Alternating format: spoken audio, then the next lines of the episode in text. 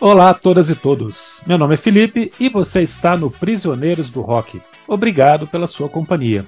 Hoje, eu e meu camarada Christian estamos recebendo pela primeira vez a jornalista e comunicadora Mari Cazé. E o assunto você já sabe: os 35 anos de Bora Bora, os Paralamas do Sucesso.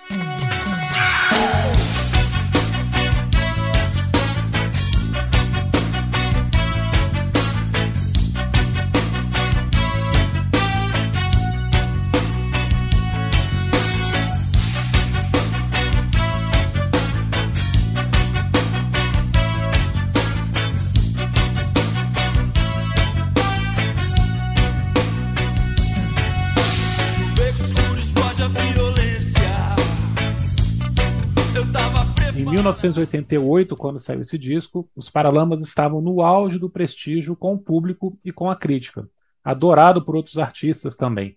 Isso tudo veio depois da aposta que deu muito certo com o disco Selvagem, de 86, um álbum que foi muito ousado na época, apesar que hoje não pareça.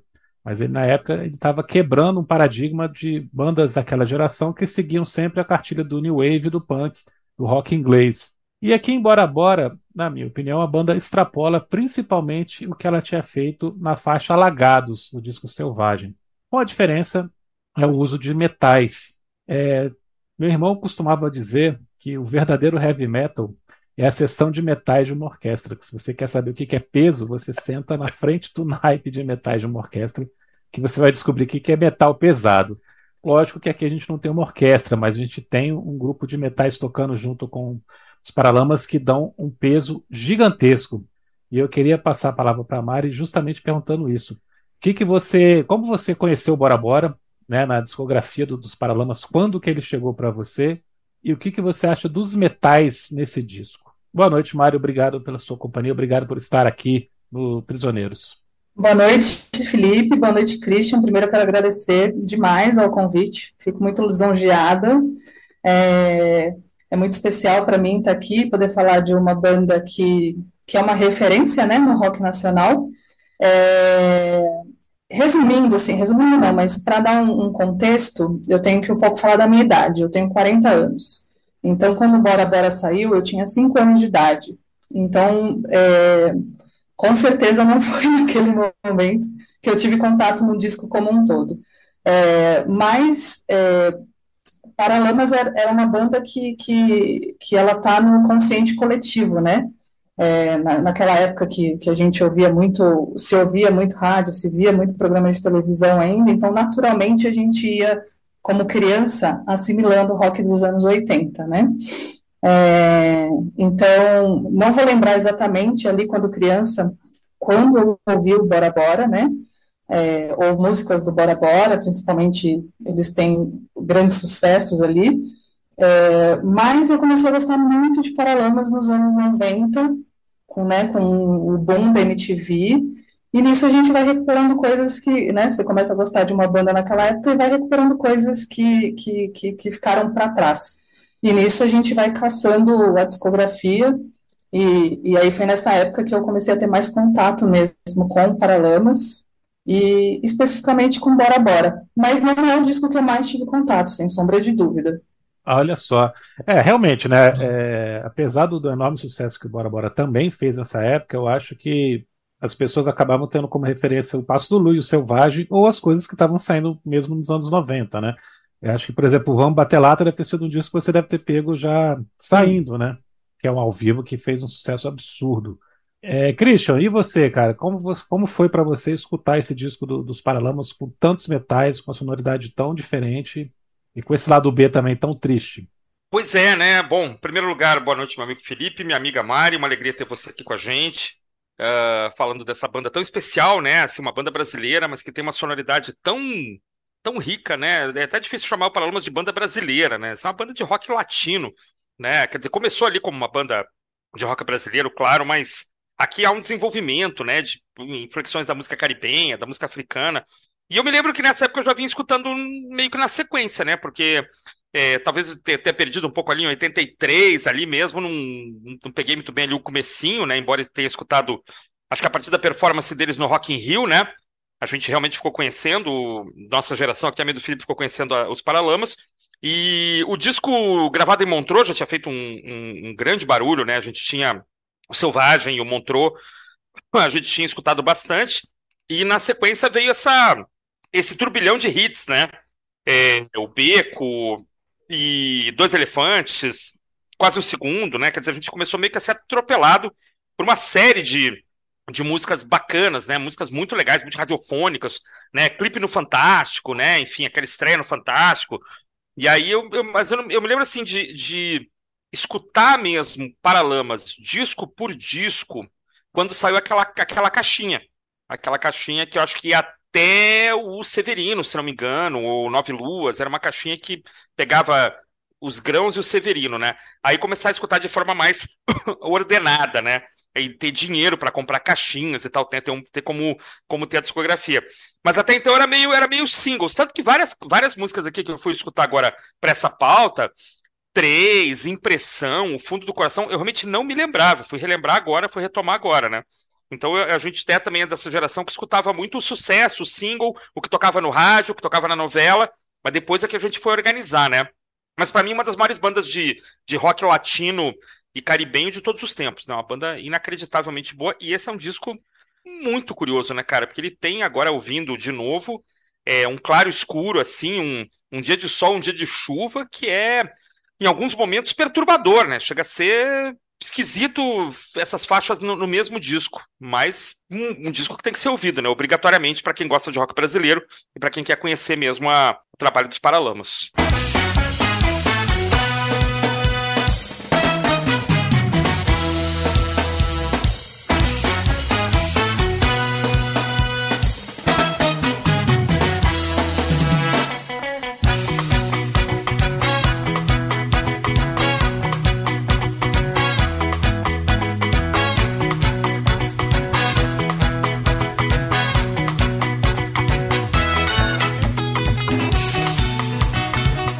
Felipe, só para falar também a questão dos metais, que acho que eu também não acabei pulando, e como eu vim dos anos, dos anos 90 dos, dos Paralamas, então, na verdade, eu vi o, o Bora Bora, acaba me virando uma surpresa, né, a questão dos metais, porque a gente já estava acompanhando isso, show... É, Paralamas, acho que é a banda que eu mais vi show de, de, de rock, acho que mais do que o Ira até, e, é, acho que só não mais do que o Nando Reis.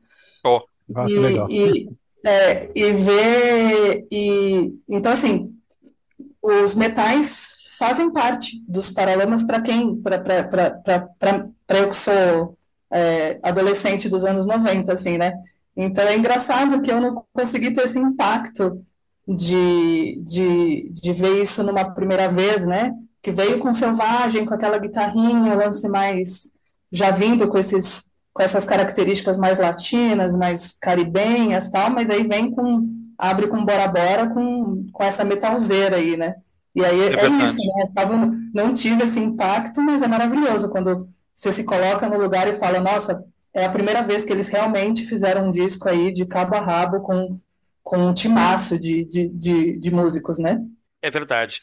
E assim, a gente, a gente já vinha escutando é, músicos brasileiros fazendo esse tipo de, é, de, tendo isso na sua sonoridade, né? O Tim Maia, é, tinha a Metaleira, né? A gente cansou de ver o Tim Maia dando esporro na banda, né? tô ouvindo nada, aquelas coisas do Tim Maia, né? E essa coisa do rock meio misturado com latino-americano também. É, é, o Zé Rodrigues tinha feito isso já naquela música Soy Latino-Americano, né? Que é muito engraçada. Alguma coisa do Ney também, dos Secos e Molhados. Quer dizer, isso tava no ar, né? Mas essa geração dos anos 80 tinha rolado isso ainda, né? Então, eu respondendo também o Felipe, é, era surpreendente, mas não era uma coisa alienígena, né, Felipe? Era um negócio assim, pô, legal, cara, pô, a Legião não faz isso, o Capital até faz, né, em, em música urbana, né? Tem, uma, tem uns metais, mas não é com essa inflexão, né, afro é, caribenha e tal. Então, era assim, pô, que diferente, mas, puxa, que sensacional, né? Que, que... Até porque são músicos muito competentes, né, cara? Esses caras do metal dos Paralamas, e tu vê ao vivo, os caras reproduzem nota por nota, não tem falha, não tem. Né? São músicos que são muito bons, então eles deram muita sorte também de trabalhar com os caras, né? Além do João Fera, né? Que é um tremendo de um tecladista, né? Vai preenchendo ali os espacinhos vazios do trio, né? Essa metaleira é maravilhosa. Ah, inclusive, que eu saiba, é, não troca muito, não, né? Os caras estão com Paralamas é um tempão, né? A Mari sabe se tem alguma. Essas trocas de formação aí, eu, eu acho que até que não, né? Alguns caras aí estão tão aí, né, para sempre. É, eu tentei, eu não, não, não sei se o Felipe também consegue confirmar. Eu não sei se quem gravou o disco é quem tá com eles na estrada, mas eles já Ah, têm- é, eu acho que tá. ele já, essa banda que tá com eles na, na estrada deve estar sem sombra de dúvida, aí, mais de, de 20, porque eu já acompanho ali desde o do, do começo, de- depois do acidente do, do Herbert, né? E já era essa banda, entendeu? Aham. Pelo menos mais de 20 anos aí, essa banda tá Pois é, é, isso é muito tá bom, né? É, Isso, dá- isso dá uma solidez também, né? Isso é muito legal, né? sim, Tem o Jorge Israel aqui também nesse disco, né? tem. Tocando no, no fundo do coração, né? Onipresente Jorge Israel, né? O cara tocou saxofone com todo mundo, né? Eu só complementar isso que a gente estava falando, cara, sobre a surpresa dos metais, ou não, né? Ou não surpreender tanto assim. Hum. É, você lembrou bem, né? O, o Capital usou metais, assim, a gente vai acabar de, puxando de cabeça para lembrar de alguma outra banda que também tem naipe de metais de alguma ma- maneira, né? Uhum. Mas a grande diferença aqui é o peso que, o- que o Paralamas coloca e o protagonismo que, os- que o Paralamas coloca. Isso era inédito. É verdade. Para essa geração, principalmente, né? Como eu falei no começo, uma geração que se baseava tanto no rock inglês, na new wave americana. Logo depois a gente vai ter o Skank fazendo exatamente a mesma coisa, né, com as mesmas referências de música caribenha, música africana, com o naipe de metais também bem presente, bem protagonista nas músicas, né? É Às verdade. vezes conduzindo a melodia, né? A gente tem faixas aqui que você não tem a guitarra conduzindo, você tem os, os metais conduzindo. A guitarra é só base, né? Só É. base, só acorde, acorde, acorde e os metais estão desenhando os riffs principais, né? É verdade. E aí, eu acho que esse disco, ao contrário do Selvagem, nesse disco você consegue perceber muito The Police que o Paralamas carrega dentro de si, né? A elegância que a faixa é construída, como a faixa é montada, tem muito a ver com The Police, né? Assumidamente aqui eles colocam o The Police como uma referência, ainda que eles tenham aqui já colocado outros elementos, né? Tem, tem mais tempero nessa receita aqui, né? É, o João Baroni, quando fala sobre esse disco, né, ele falou, se eu não me engano, quando o disco fez 30 anos, ele deixa bem claro, né, que eles já estavam buscando outras referências sonoras, principalmente do, do, do reggae jamaicano, né, É, então, acho que talvez eles estavam querendo começar a fugir um pouco, talvez, desse, desse estereótipo de, de banda, banda cover do, Do do Police. É, e, e isso é muito legal, né? Isso é, é, eles saírem. Pô, vocês- eles vieram de um, de um grande sucesso que foi o Passo do Lui, né? Fizeram cinema mudo, veio com o Passo do Lui, que foi um grande, um grande sucesso. Aí veio o, o Selvagem, que elevou eles a outro patamar. E aí o Bora Bora com, com, com também outro estilo. Apesar de ter tudo sementinha, né? É, eu acho, eu acho muito legal o Paralamas essa questão de arriscar mesmo, né? Uhum. É, arriscar na sonoridade, arriscar em colocar outros, outros músicos na banda, é, de trazer o João Fera de forma é, praticamente fixa para os Paralamas. Então, isso é, isso é muito interessante, pensando no, no Paralamas antes do, do, do Bora Bora, assim, do quanto eles estavam. Eles podiam tentar montar a fórmula ali de óculos, meu erro, né? E, e não, eles. Eu acho que foi um, um- um- uma boa tentativa, assim, de, de trazer uma sonoridade diferente e que, e que carimbou, assim, né? Eu acho que deles dali para frente, né? Quando você pensa em Paralamas, é, da- a gente sente até falta quando tem, tem alguns shows que é só o trio mesmo, né? Não, nem o João Fera participa. E aí a gente Uhum. sente falta daquelas musiquinhas que tem os metais, assim, é muito. Isso É é muito importante, assim, na carreira deles. Peter Metro. Now Peter Metro come to tell you that everything that goods come from the can. And all right, listen Peter Metro and understand, man. Everything that good come from the can. So all right, hey, hey, hey, hey, hey, hey. Come now, everybody. E aqui, gente, nós temos uma coisa de autoprodução também, né? O Na Produção tá assinado pelo Carlos Savala e Paralamas, né? Quer dizer, os três. Porque, cara, a sonoridade do, de contrabaixo, de bateria, falar um pouquinho da cozinha aqui, tá um negócio fantástico, né, cara? Assim, tem música que você tem três, quatro sons de caixa. Não sou baterista, mas assim, o som da caixa, né? Num compasso é um som, no outro compasso é outro, muita percussão, muita coisa bem tocada, né? Você não tem como ficar parado, né? Assim, um disco que você não, assim, eu não, nunca fui um dançarino habilidoso, mas, cara, pelo menos o ombrinho ali você começa, não tem como, né? Você vira um baterista, um air drummer, assim, porque é muito empolgante, né, cara? O Baroni, então, assim, é, nesse momento aqui, eu acho que eles estão num, num, estado assim de excelência musical, né? Que é um negócio impressionante. Você não tinha ninguém igual no Brasil, né? Aqui em Brasília costumava falar que os caras da Plebe Hood eram os melhores músicos, né? De rock do Brasil. O pessoal da Legião falava isso, tal, capital. Mas, cara, os Paralamas aqui eles estão em outro planeta, né? É, é outra coisa. É, existe o rock nacional, claro, eles estão inseridos dentro do desse escaninho mas os caras estão em outro planeta, né? Estão, estão abraçando o mundo, né? Pelo menos aqui, o, o mundo ocidental aqui, eles estão abraçando, né? Eu acho isso incrível. Assim, sonoridade de bateria e baixo. Já no beco, isso já não vai falar faixa a faixa ainda, mas já no beco tu fala assim, cara, profundidade, aquele pum, né? Aquela bateria que ecoa, né? Aquele baixo pesado. É incrível, né? E aí você tem o dedo. Eu não o Carlos Savala, não sei o que mais ele produziu, se ele é um cara que vai. Ah. Ele produz praticamente todos os discos do, dos Paralamas dali para frente. Ah, ele, legal. É, é. Legal. Provavelmente ele deu esse, esse toque aí mais diferente. Acho que, se eu não me engano, o Selvagem teve o Liminha, né? E, e... É, né? É.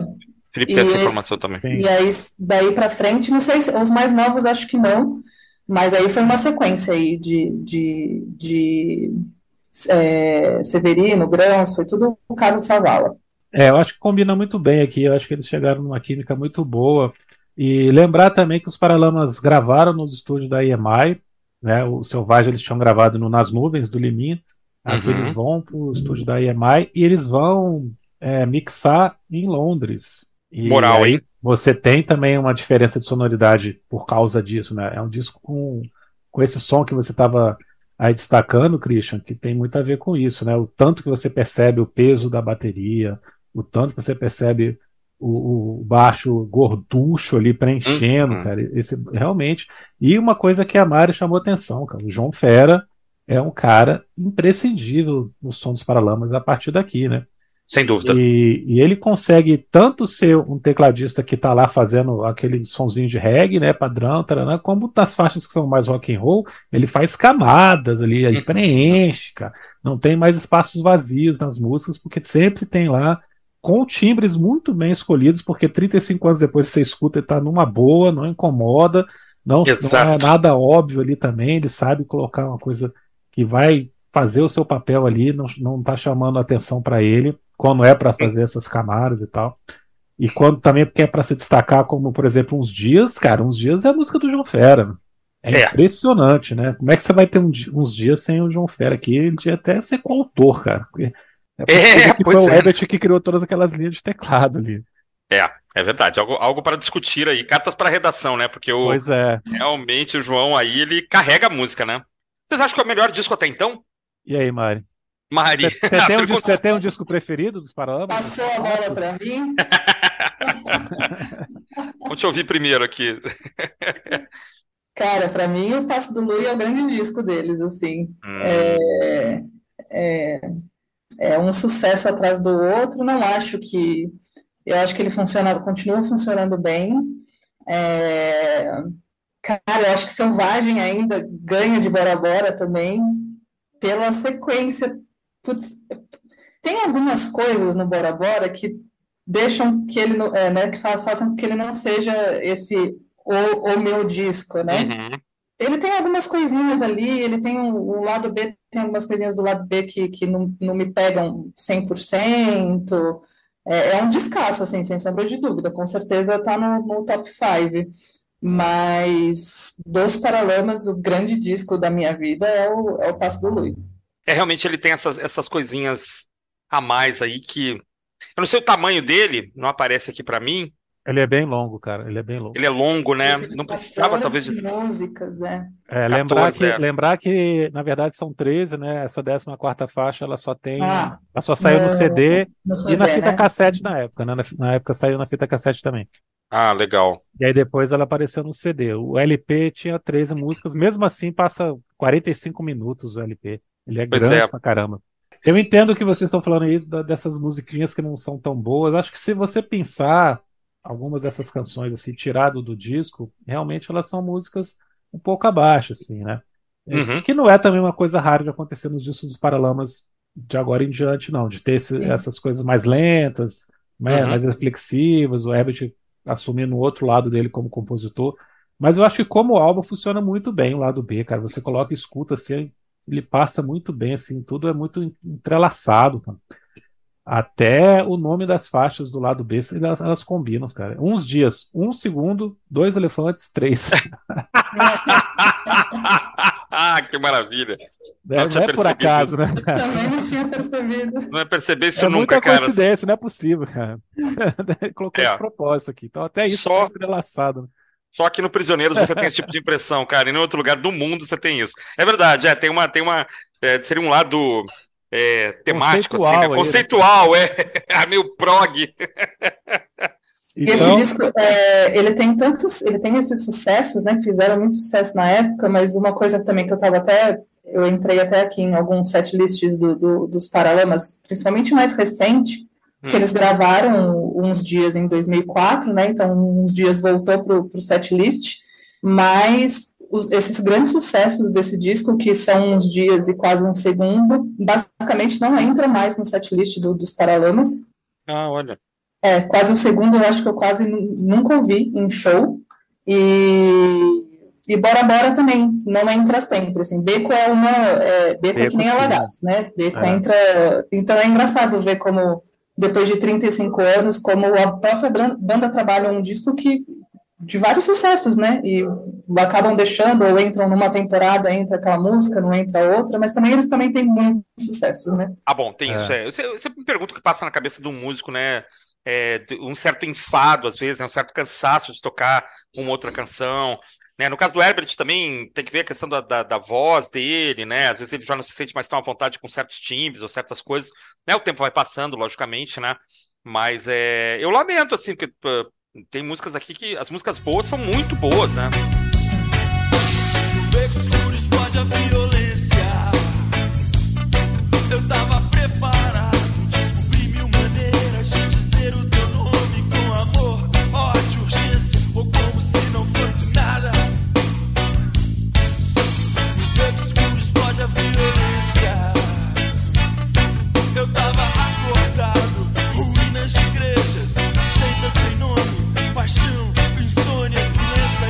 Muito bem, então vamos para ah, né, essa análise das 14 faixas do grande álbum Bora Bora, esse disco aí que já né, causou uma certa polêmica que já é o melhor, é o melhor, tem muita coisa ruim, tem muita coisa boa, como é que é? Vamos, vamos falar uma a uma que a gente chega lá.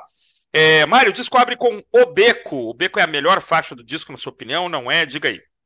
Ah, é, é, o Beco é uma baita música de abertura, né? É, ela tem todos os elementos de, de uma música para abrir um disco e te pegar e você não querer sair de lá, entendeu? Fica aí, fica, fica ouvindo até o fim. É, então é isso, né? Ela traz os elementos dos metais extremamente forte, mas sem também sem encobrir a genialidade do, do Bi, do Baroni e do Herbert nos seus próprios instrumentos. O baixo dessa música é fenomenal, fenomenal. Vai lá no coração, né, Mário? Bate fundo, É, né? é, é lindo. Queria conseguir tocar aquilo, jamais conseguiria. É, falar do, do, do, do Baroni também é, é chovendo molhado aqui, isso em todas as músicas, essa assinatura dele, esse peso, e é legal que no show ao vivo ele consegue dar esse, esse eco que você comentou, assim, esse pum, que você É fica até assim, você fala, meu, de onde vem isso? É isso aí. É, é uma grande música de abertura. É que assim, tem músicas muito lindas nesse disco, né? Que a gente vai falar daqui para frente. É, mas é, pensando em pensando no lado A, é, é, é a música do lado A, sem dúvida. Felipe, olha aí, a música do lado A, cara. Gostei, gostei. legal, né? Ousadia, cara. Mari não tem medo, não, cara. Mari, Mari fala É. mesmo. Sem dúvida, é uma abertura espetacular. Realmente, você já percebe o que vai estar vindo pela frente ali como, quando os metais começam. E aí você percebe de novo o que, que você vai ter pela frente quando o baixo do, do Bi entra. E aí ele vem ali no seu osso, né, cara? Você começa a sentir o negócio ressoando dentro de você ali. É muito pesado, cara. A profundidade desse baixo é uma coisa inacreditável. Incrível como é que eles conseguiram gravar isso, né? a, a coisa cristalina que tem nesse som, cara. É muito bem feito, muito bem mixado, com uma letra pesadíssima, uma letra diferente do que o Abbott tinha feito até então. Me lembra um pouco a construção, o jeito de, de escrever aqui de Selvagem, né? a letra de Selvagem, né? de, de ele fazer meio que caixinhas assim, né? de cada uma das coisas que está acontecendo. É, e com um final que é pô, perturbador, né? propositalmente perturbador, quando ele fala que nada perturba meu sono pesado, né? Nada atrapalha aquele bar ali na esquina, na fila do cinema, ou seja, todo mundo já está amortecido pela violência que ele vai descrevendo anteriormente na letra, e mesmo assim as pessoas não estão nem aí, né? Deixa passar e continua levando a vida como antes. E não é só uma violência, violência de bandidagem, por assim dizer, né? Porque ele fala de liberdade vigiada, ele fala de ruínas de igreja, seita sem nome. Então ele, ele passeia por todos os tipos de, de ódio, de violência, de agressão que pode acontecer ao estilo de Selvagem, por isso que acaba me lembrando a letra de Selvagem também. Uma belíssima letra, o Ebert aqui começando a, criar esse viés social muito forte no, nos, nos, Paralamas, né, que depois se, repetir, se repetiria ao longo da, da carreira aí. Não, eu concordo plenamente com vocês. É, é, a letra é uma poesia, né? Ela, ela se sustenta sozinha, não, não, precisaria existir a música. A música existe, ela é maravilhosa, né? Eu, eu fiz uma anotação aqui rapidinha, porque é, o Paralamas continua aqui abrindo seus discos com grandes músicas, né? Porque Cinema Mudo abre com Vital, o Pasto Lui abre com Óculos, o Selvagem abre com Alagados, que já é uma, uma porrada também, né? Em termos de, de tomada de consciência social e, e acordar para esses temas, né? E o D, ainda que seja um álbum ao vivo, ele abre com Será que vai chover? Que é uma belíssima música também. Então aqui a banda continua fazendo isso, né? O Beco é uma bela música e, e a, a, banda mantém uma tradição de abrir os discos com grandes temas, né? É incrível, essa música vocês, vocês falaram tudo e eu não vou nem acrescentar mais. Grande trabalho de percussão, grande trabalho de contrabaixo. E, e, é isso aí, ela, ela cala fundo e o que a Mari falou, você já não, não vai levantar mais. Bom, agora eu vou ver o que, que vem pela frente. E, infelizmente. Ou não vai sentar mais, né, cara? Você Ou não sentar mais, porque mais. já tá agitado ali, dançando. Mas, infelizmente, vem uma música mais ou menos, assim, né? Um instrumental ali que tem essa coisa de música afro-caribenha, divertido e tal. Mas não é uma faixa estupenda, né? Bunda Lelê. É uma instrumental legal, né? Caminha bem aí pro resto do álbum, tá bem colocada até, né? Ela, ela, tá bom que ela tenha vindo aqui, tudo bem. É, tem uma festa, uma, meio que uma festa no final, uma coisa meio tribal, assim, mas não é um negócio assim absolutamente fantástico, né? Não acho. O que, vocês me colocam aí, Felipe, Mari? É, eu acho que é, é, é uma das músicas que, que é um dos motivos também de eu não achar o Bora Bora o, o top 3 da, da, da, dos Paralamas para mim. Eu tenho um problema com música instrumental, sempre tive em qualquer banda, mas com os Paralamas principalmente, porque eles, go eles gostam muito, Herbert gosta muito de fazer música instrumental, e ele é um grande letrista, então eu sinto falta de... Eu falei, nossa, se colocasse... Eu tava ouvindo, ouvindo de novo esse disco, falei, nossa, se colocar uma letrinha aqui ia ficar legal, né? mas é isso, eu acho que esse disco foi muito pensado para os metais, né, para esse grupo de músicos que foi convidado, é, eu acho que ela não, não atrapalha o funcionamento, é isso, ela ela segue dançante, gostosa, ela é rápida também, ela não, isso. não enrola muito. Então, é, é, isso, ela não é um grande momento do disco, mas também não, não, não atrapalha e, e, aquece um pouquinho mais aí para a próxima paulada. Aí. Pois é, eu acho que ela é inusitada pra caramba, ela me surpreende de estar aqui, né? Mas aí ela acaba fazendo papel de ligação entre o Beck e Bora Bora. Uhum. As, as três acabam formando uma espécie de trilogia né, no, no, estilo, na sonoridade, elas combinam entre si, criam aí um, trio de canções que funcionam muito bem juntas. É inusitado você ter uma instrumental logo como segunda faixa, realmente. Você fica tentando entender por que, que eles fizeram isso. Aí eu prefiro entender como realmente uma ligação aí entre a primeira e a terceira. Ela é bem divertida, é, é bem empolgante, você, você escuta com um sorriso no rosto não incomoda de maneira alguma, mas realmente, né? É, só faz sentido para mim como ligação, de novo, repetindo aqui.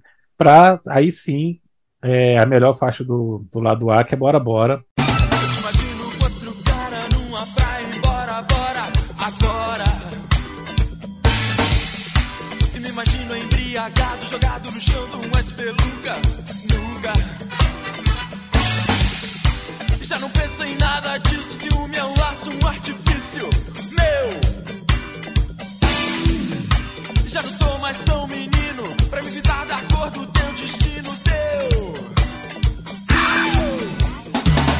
Eu acho Opa. espetacular, espetacular do começo ao fim. E sempre me surpreende, cara. É uma música que eu não canso de escutar. São cinco minutos que passam muito rápido, uma construção muito diferente aqui, né? Uma introdução longa, né? Depois ele canta a letra de uma vez só, repete um pouquinho assim e pronto, acabou. Depois tem de novo um instrumental longo para terminar com mudanças. Tem até os barulhinhos de videogame antigo ali no meio, né? É verdade. É muito engraçado, né? E na época devia ser uma coisa muito moderna, né? eles colocaram lá. De novo aqui você tem os metais destruindo, de novo você tem o baixo espetacular. Eu acho essa faixa maravilhosa. E aqui você começa a ter é, um aperitivo do que você vai ter nas letras do lado B, né? Você já tem uma letra pesadíssima. E tudo que você menos espera depois de um minuto e meio de introdução é ele falar, te imagino com outro cara numa praia embora bora, né? Te quebra, assim, né? Você tá ali empolgado ali com o instrumental, aí te imagino com outro cara numa praia embora bora. E, e toda vez que ele termina uma frase também, os metais respondem, né? Isso é muito legal, né? Agora, pera, Para. É verdade. chão de É mais verdade. nunca, nunca, pera. É muito legal, né? Pô, é uma faixa maravilhosa, cara. É verdade.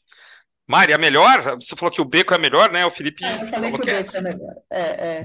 Felipe, Felipe discordou de Você mim. mantém, você mantém, Mário. Você, Eu né, mantém, parece programa de auditório, né? Sim ou não, né? Sim. É, sim.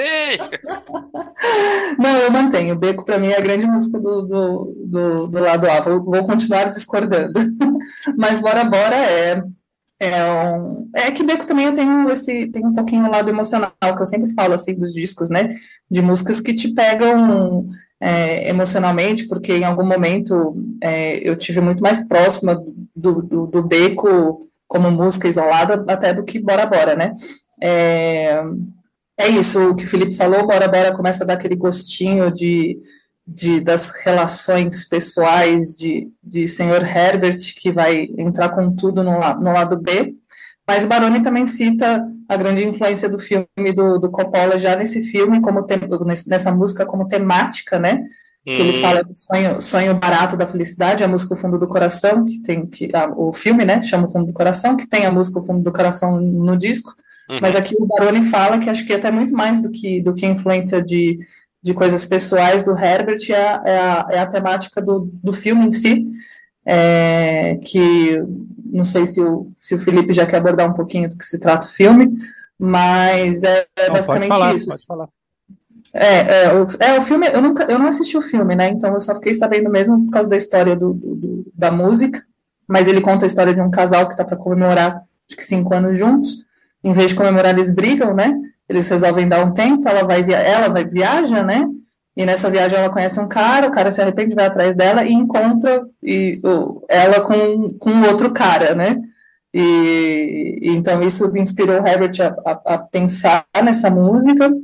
É, e aí na biografia o João cita que, que, que mais do que, que Paula Toller como influência é o, é, é o, é o, é o filme mesmo do, do Francis Coppola, essa questão do, desse, dos sonhos baratos, né, sonho barato da, da felicidade é o termo que ele usa. É, mas é, um, é, um, é uma baita música, fizeram uma versão muito legal pro, pro acústico MTV, né, gosto muito da versão do, do acústico também. É verdade. Sem perder, é, sem perder essência, metais maravilhoso também. É, e, e aquilo, com a carinha, sem perder a carinha de Paralamas, né? Uhum. De Bi, de Baroni, é, um, é um musicão. É, acho que não tem a menor dúvida que é uma das grandes faixas do disco, né? Isso não tem como negar isso, né? Agora, eu, eu- ficando aqui em cima do muro, para não, não desagradar ninguém, eu ficaria com a letra do Beco, acho a letra do Beco superior, mas musicalmente Bora Bora é um- uma aula, assim, né? Assim, ó, o que, é, o que era Paralamas? Ó, isso aqui. né? Se alguém nunca ouviu, você põe Bora Bora e. Né? E tem uma coisa, uns efeitos também dos metais chegando no, no, no som, né? Ah, né, que é a coisa de tirar um pouquinho do microfone, que os caras do Earth, Wind and Fire faziam, né, de vir subindo pro microfone, né, isso não é coisa de estúdio, né, é o afastamento dos caras, né, isso é muito legal, né, porque aprofundar Tá mesmo... assim, né? É, parece um avião, exatamente, isso é maravilhoso, né, então Bora Bora pra mim é talvez a- o grande instrumental, a grande, o grande trabalho, a grande faixa trabalhada.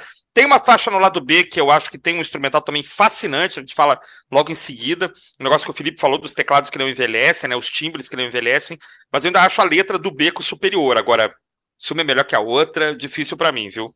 Mas o sem dúvida. É, é a identidade musical dessa, desse disco, então. Não, é aquela assim, currículo Lattes, né? O que, que você fez? Eu fiz Bora Bora. Então, poxa, tá bom, tá contratado, né? Eu toquei em Bora É. Bora, tá contratado. Só para complementar o que a Mari falou sobre o filme, é, no filme O Fundo do Coração do Coppola, né, que é um filme de 81, a passagem que ela compra é para Bora Bora, né, que é uma ilha da Polinésia Francesa, e aí o Herbert usa aqui como título da música e acabou virando título do disco também, meio que por acaso, né? Eles não são tão pragmáticos assim em relação a isso como Renato Russo, que já pensa no nome do disco, no nome das faixas antes de ter letra e tudo mais, né? E pensa em títulos grandiosos para as faixas, assim, depois ele pensa o que, que a letra vai, vai ter, né? O Herbert não, ele pegou, ah, bora, bora aqui por causa do filme, e, e aí, ah, legal, esse nome vai ficar bacana aqui pro nome do disco e tal, uma coisa exótica e tudo mais. E, mas aí a inspiração é o Fundo do Coração, o filme do Coppola de 81, que foi um fracasso comercial. Não? Fracasso, quebrou o é um Coppola, filme né? cult, é. O, o Coppola só fazia filme de sucesso até então, né? Mas virou um filme cult depois, tanto que já serviu de inspiração Bora Bora, já, já valeu ele ter feito filme, né? Só por isso. Tua pereca me chama em algum ponto dessa cama. Quem sabe dessa vez eu sintonize o teu canal. Quem sabe teu veneno já não mais me faça mal. Quem dera eu transformasse solidão em carnaval.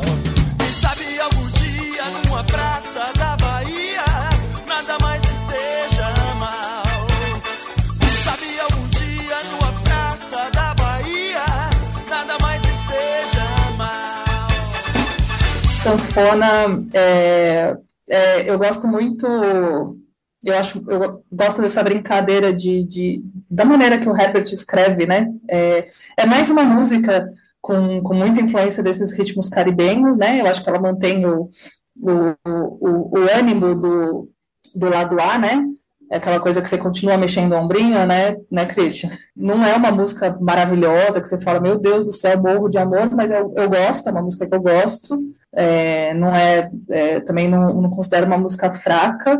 Gosto muito da letra, né, dessa brincadeirinha, né, quem sabe Paquistão, antídoto do não. Gosto do, desse desse refrãozinho, né? Quem sabe algum dia numa rua da Bahia, depois numa praça da Bahia. Eu gosto desse dessa maneira que ele brinca com, com as rimas.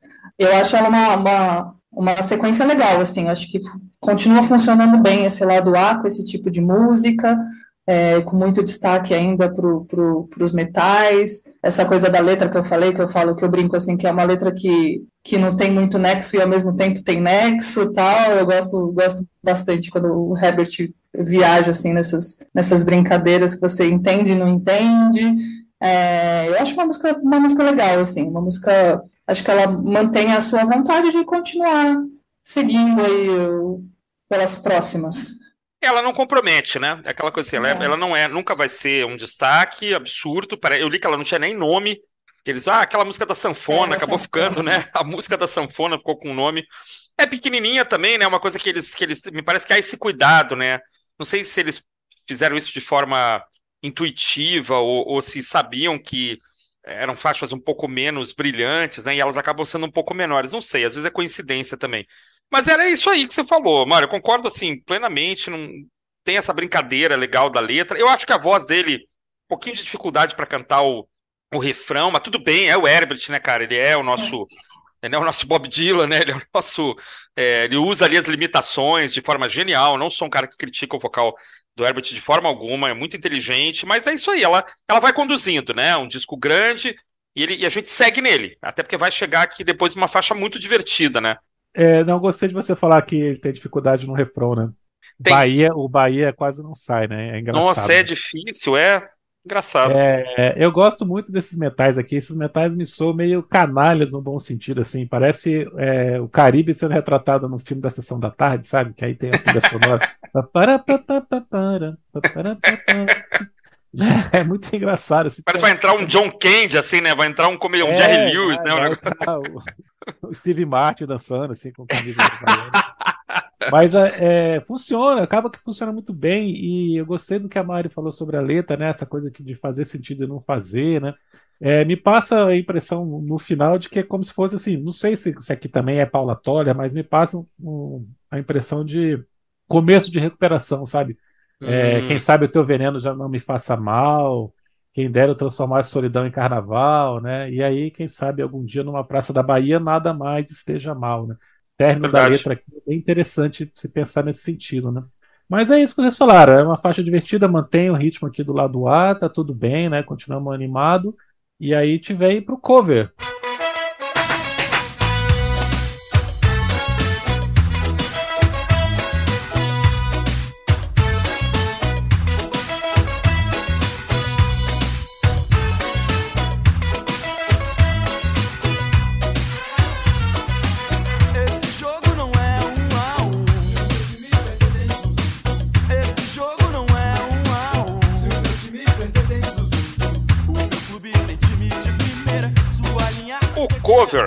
É Um a um. um a um. Alguém leu sobre esse compositor aí? Eu, eu fiz, uma, fiz um apanhado aqui. Eu só conheço o A1 pelo Jackson do Pandeiro, cara. Eu sei que não é do Jackson, é do Edgar Ferreira, mas eu conheci um A1 do Jackson do Pandeiro. Edgar Ferreira nasceu em 1922 e morreu em 95.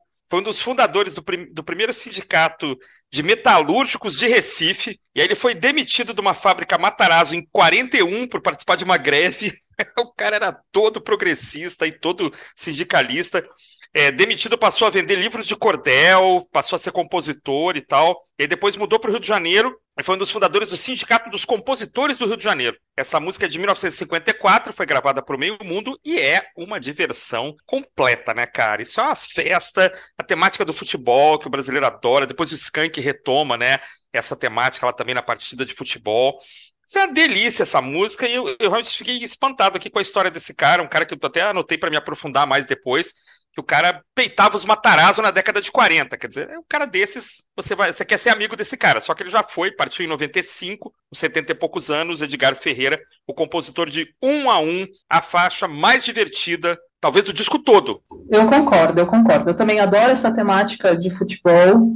É, eu também citei aqui, aqui Skank, né? Que eu- é muito cara de Skank essa música, porque o Skank trouxe isso. Acho que antes de, uma partida de futebol com Cadê o Pênalti, né? No primeiro disco, no disco independente. Eu não lembrava, não lembrava que, eu- que ela estava nesse disco. Aí quando eu fui ouvir o disco novamente, falei, "Meu, essa música é muito boa. Eles gravaram de novo, se eu não me engano, no Vamos Bater Lata, né? No ao vivo. O João conta que ele, ele o Carlos, o, com o Carlos Savala estavam procurando um som que ele fala, um som pé de chinelo jamaicano, é, apesar de ser uma música brasileira tal, mas essa estética popular, e é muito legal ver isso no- no- nos Paralamas, né, que, que, que é isso, vem um cara tão culto, né, que é o Herbert, com, né, com suas letras, com suas, é, né, é, é, seu jeito de falar, eloquente, e, e eles buscam trazer uma música, né, como eles mesmos chamam de pé de chinelo, é, e, e que e não é depreci- depreciativo, não acho que é pejorativo, é, mas é isso, esse ritmo, essa estética popular, é, o ritmo, é, aí se ela, é, se sanfona vem mantendo o ritmo, um a um faz subir um pouquinho mais de novo, um pouquinho não, né? Faz subir bem de novo. Para o mim sobe bem, é. Para mim aumenta o nível bastante aqui. Total. Concordar com vocês aqui, vou assinar embaixo. Só vou acrescentar um detalhe delicioso aqui, que é o center forward, que ele fala aqui de uma forma rapidinha, né, para poder encaixar na métrica. Que é sensacional, que era como se falava, que era como se falava centroavante antigamente, né? Tá. Você vê como é que essa letra é antiga, né? Nem se tinha traduzido ainda. Do tempo que você falava corner, né? Ainda, e não escanteio, né? Goalkeeper, né? Essas coisas. Muito legal, né? É uma delícia de música, divertidíssima mesmo. Excelente escolha do Paralamas aqui.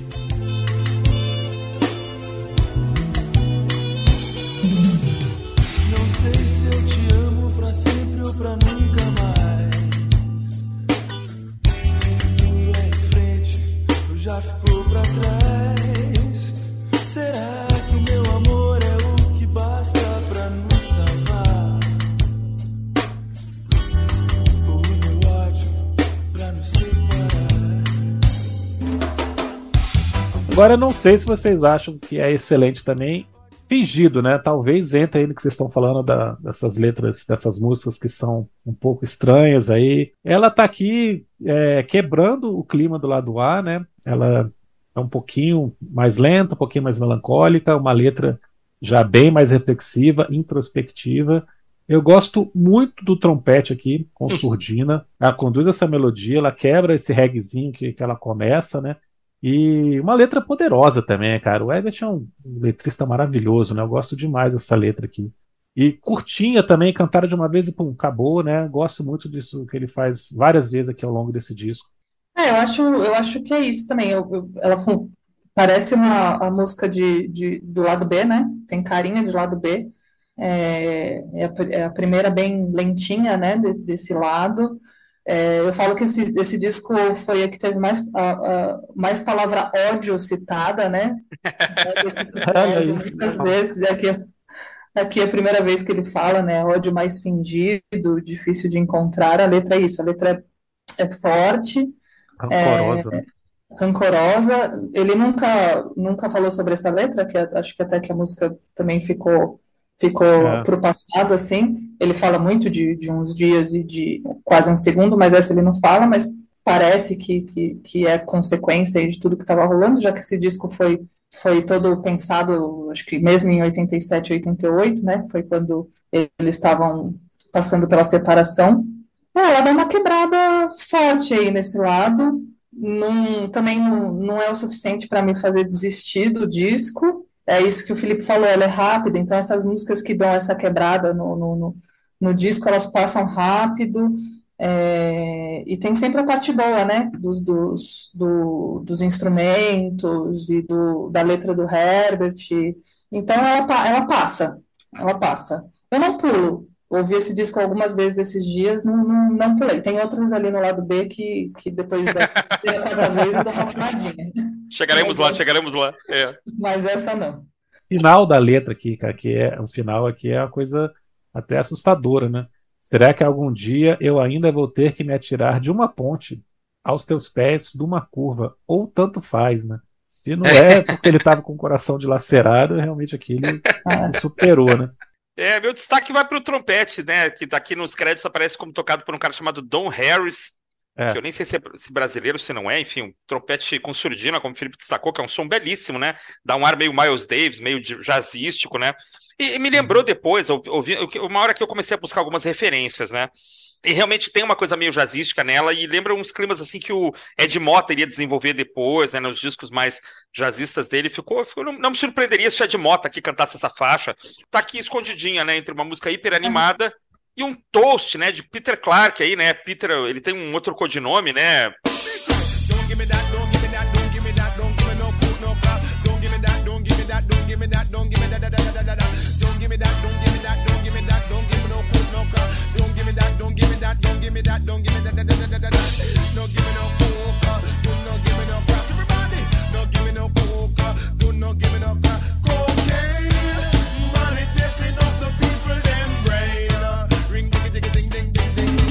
Metro. Né? Metro, é, que é um é toaster, né? E aí dá esse ar Jamaica aí, né? O cara falando mal de cocaína. Depois ele vai dizer que ele gosta de outra coisa lá da lata e tal, mas é uma outra história, né? É, a cocaína ele não curte, né? Então é, parece que foi improvisado, né? Eles tinham esse tema instrumental e esse rapaz Peter Clark aí, que eu não, nem sabia quem era, até hoje acho que eu não sei, mas eu vi que é um jamaicano, ele faz essa. O que os jamaicanos sabem fazer, né? E é interessante, é legal, eu acho é, divertido. Eu acho a outra faixa melhor, até uh, The Cam, né, que ele participa também.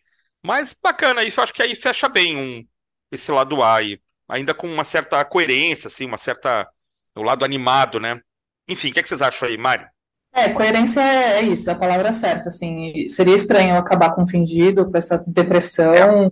Isso. é, mas essa, é isso, era uma música só instrumental, né, eles conheceram esse Peter Metro, e aí, repentista jamaicano, né? Foi colocando a letra ali na hora, ali, essa questão de, da cocaína, né? Dessa, dessa crítica. Uh, e é isso, divertida, divertida. Não, não, é, é, engraçado que quando você ouve é, músicas com artistas que você gosta, quando você se abre mais, né?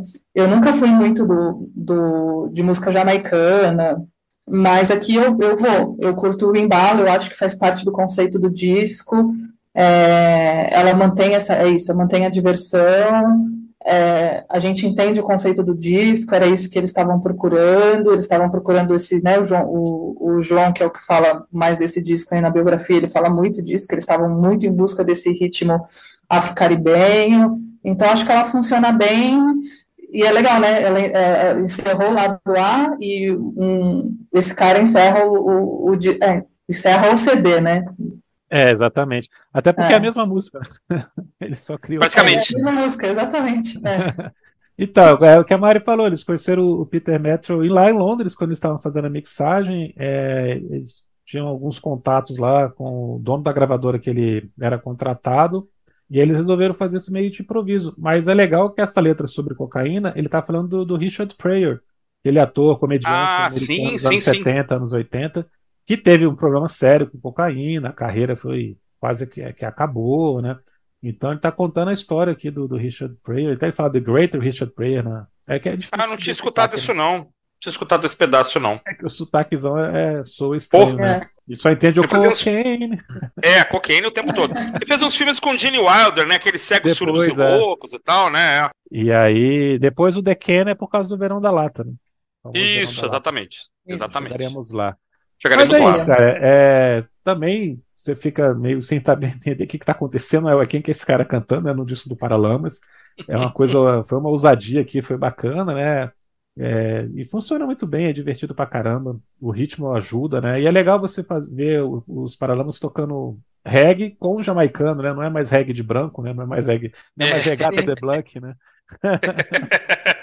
é reggae, não é mais reggae inglês, é reggae jamaicano mesmo aqui, né? Isso é bem legal. E, aí vira-se o lado, né?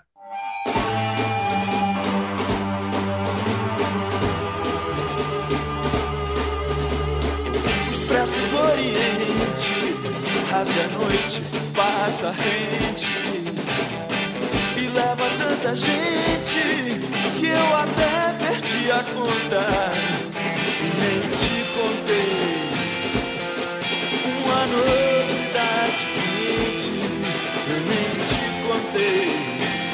Outro disco, né? Outro disco. Outro disco, né? O que, que aconteceu, disco. né? É. No, LP, no LP você vê como é que funciona bem, né? No LP é fantástico, né? No CD você realmente acha que deu problema ali, pulou, Spotify. Spotify misturou um disco com o misturou outro. Um disco né? com outro. então, pra, é, é, isso, né? O lado B, todo mundo sabe que é um, é, é um autoral deprimido e arrependido e com raiva e com ódio do, do Herbert. E se tinha uma música para abrir, é, falando desses sentimentos todo que ele, que ele vinha sentido, sentindo, é uns dias, né? É, é, cheio, cheia de simbolismos, né? Que depois ele mesmo explicou. Ele, ele, hoje ele cita como. Hoje não, né? Já faz um tempo quando ele começou a falar dessa música, que era uma música simples, que é uma música que fala de, né, de rompimento, que é dolorosa, mas ao mesmo tempo é muito simples. É, é, e realmente, né, se você for ver, for ver a letra, né, a gente tem a primeira estrofe que fala de eu tive fora uns dias numa onda diferente, que fala dessa questão de provavelmente uso de drogas, né, eu provei tantas frutas que te deixariam tonta, vertigem, blá blá blá. É. E aí que ele vai procurar para confessar que chorava de amor e não porque sofria. E aí ele te, né, eu tive fora uns dias, eu te odiei uns dias, eu quis te matar. Que aí é a história que, que a Paula pediu esse tempo, né, para o Herbert. E, e aí, quando viu, ela conheceu o marido dela, que inclusive é o, é o atual marido, eles estão juntos há um tempão. Isso, é, eu estava com essa dúvida. É, é, ela continua casada com esse mesmo cara ela até hoje, né? 35 anos, né? Foi o grande amor da vida, da é. vida dela. Então, com pelo certeza. Menos isso, né? É, pelo menos isso. É, então, assim, serviu o Herbert também, que depois conheceu a Lucy, que infelizmente é. veio a falecer, mas também foi o grande amor da vida dele. Provavelmente aquele momento triste da sua vida que, que faz você é, escrever essas músicas lindíssimas, que foram uns dias e quase um segundo, fora as outras, uhum. indireta e diretamente. Então, com certeza, ele olhando para trás, falando, ah, valeu a pena ter, ter, ter sofrido aqui esse, esse porque o, o, relacionamento passou, mas essas músicas vão ficar para a posteridade, né? Uns dias e, e, quase um segundo que vem na sequência, com certeza são os grandes, um, um dos grandes clássicos aí do, dos Paralamas e de arrepiar, né? É, yeah. Aí, musical, é, instrumentalmente, aí, se vocês quiserem até abordar um pouco melhor aí a questão do, do, do teclado do Fera, né? Maravilhoso, dá esse toque totalmente especial para a música. dá essa cara de paralamas. É, é lindíssima, né? Lindíssima. Essa música é um, é um must do, do Herbert e dos Paralamas. É como, como esse, esse cancioneiro do sofrimento, né? Ele, ele pode gerar músicas interessantes. A gente falou outro dia sobre o, o Rumors lá do Fleetwood Mac, os casais acabando, né? Eu tive a oportunidade de escrever para o nosso Instagram lá sobre o The Visitors, né, que é o último disco do ABBA, que também está uma briga danada, já os casais já se separaram, quer dizer, como isso pode render é, frases e, e, e, temáticas, né, que são doloridas ali, mas que são lindas, né, aquele dolorosamente belo, como a gente fala de vez em quando, né. Agora, é a frase o que te matar é muito forte, né, e ela não é uma coisa violenta, né, é aquela besteira que você fala no meio de um porre, no meio de uma, de uma, de uma onda de, de errada ali, ah, eu quero matar, mas não é uma coisa assim de alguém que está realmente tentando é, stalkear a menina ou correr atrás dela. É aquele eu quis te matar, que é uma frase fortíssima, que hoje talvez provocasse mil polêmicas, né, Felipe? Mas que está totalmente dentro aqui do contexto, né? De um contexto meio ébrio, meio rancoroso, meio, pô, te dei um tempo e você me aparece contra o cara, pô, eu pensei a pior coisa possível e vou colocar no papel. Muita coragem, né? E a música é linda, né? A música é maravilhosa e é isso aí, a sonoridade é contemporânea, poderia ter sido lançada ontem, eu acho, sem nenhum problema. Se você me perguntar qual é a melhor música do Paralamas e mandar eu responder rápido, eu vou falar uns dias. Você parar para pensar. eu vou falar que uns dias é a melhor música dos Paralamas. É, eu sou completamente apaixonado por essa música desde 88, sempre me encantou a construção dela. A gente falou no começo aqui é uma música do João Fera, ele conduz aqui a faixa inteira. Linda, linda, linda. Realmente, eu já vi até o Baroni falando, né? Esse Eu Quis Te Matar, ele preocupado né, com uma má interpretação Sim. hoje em dia, mas de maneira Sim. alguma, aqui, na verdade, isso que você falou, é uma confissão, é um momento de desespero, mas não tem isso. Colocar até o jeito que ele canta, né? Eu te odiei uns dias, aí depois ele muda, assim, né? Como ele tá soltando o ar, assim, eu quis te matar, né? É isso assim, mesmo, perfeito. Já, é, perfeito. Ele tá destruído, né? Ele tá, ele tá arrebentado ali, né? É, eu acho que o Ebert também adora essa música, porque ele já gravou essa faixa três vezes, em três ocasiões diferentes, né? Ele gravou no acústico e gravou no disco solo, então são três arranjos. É interessante a gente pensar nisso, né? Como uma música que ele sempre é, quis fazer de outra maneira também, nunca, talvez nunca tenha ficado satisfeito, ou porque realmente gostava tanto que queria colocar de, outra, de outra maneira aí. E é interessante também essa figura do trem que vai voltar a aparecer aqui nesse disco, né? Ele uhum. começa falando do Expresso do Oriente.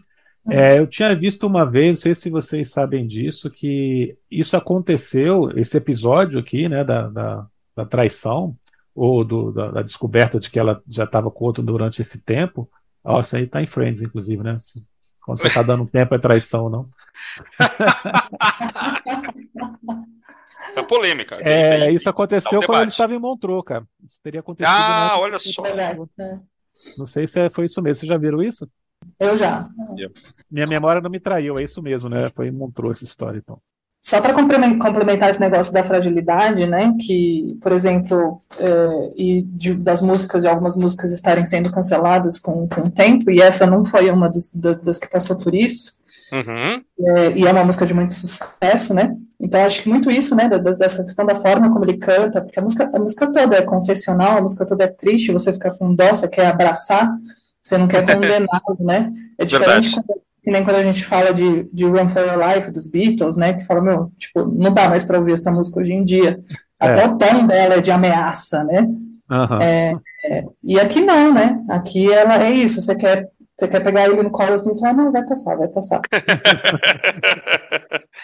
pode matar ela, pode. pode. Às vezes te odeio por quase um segundo, depois te amo mais.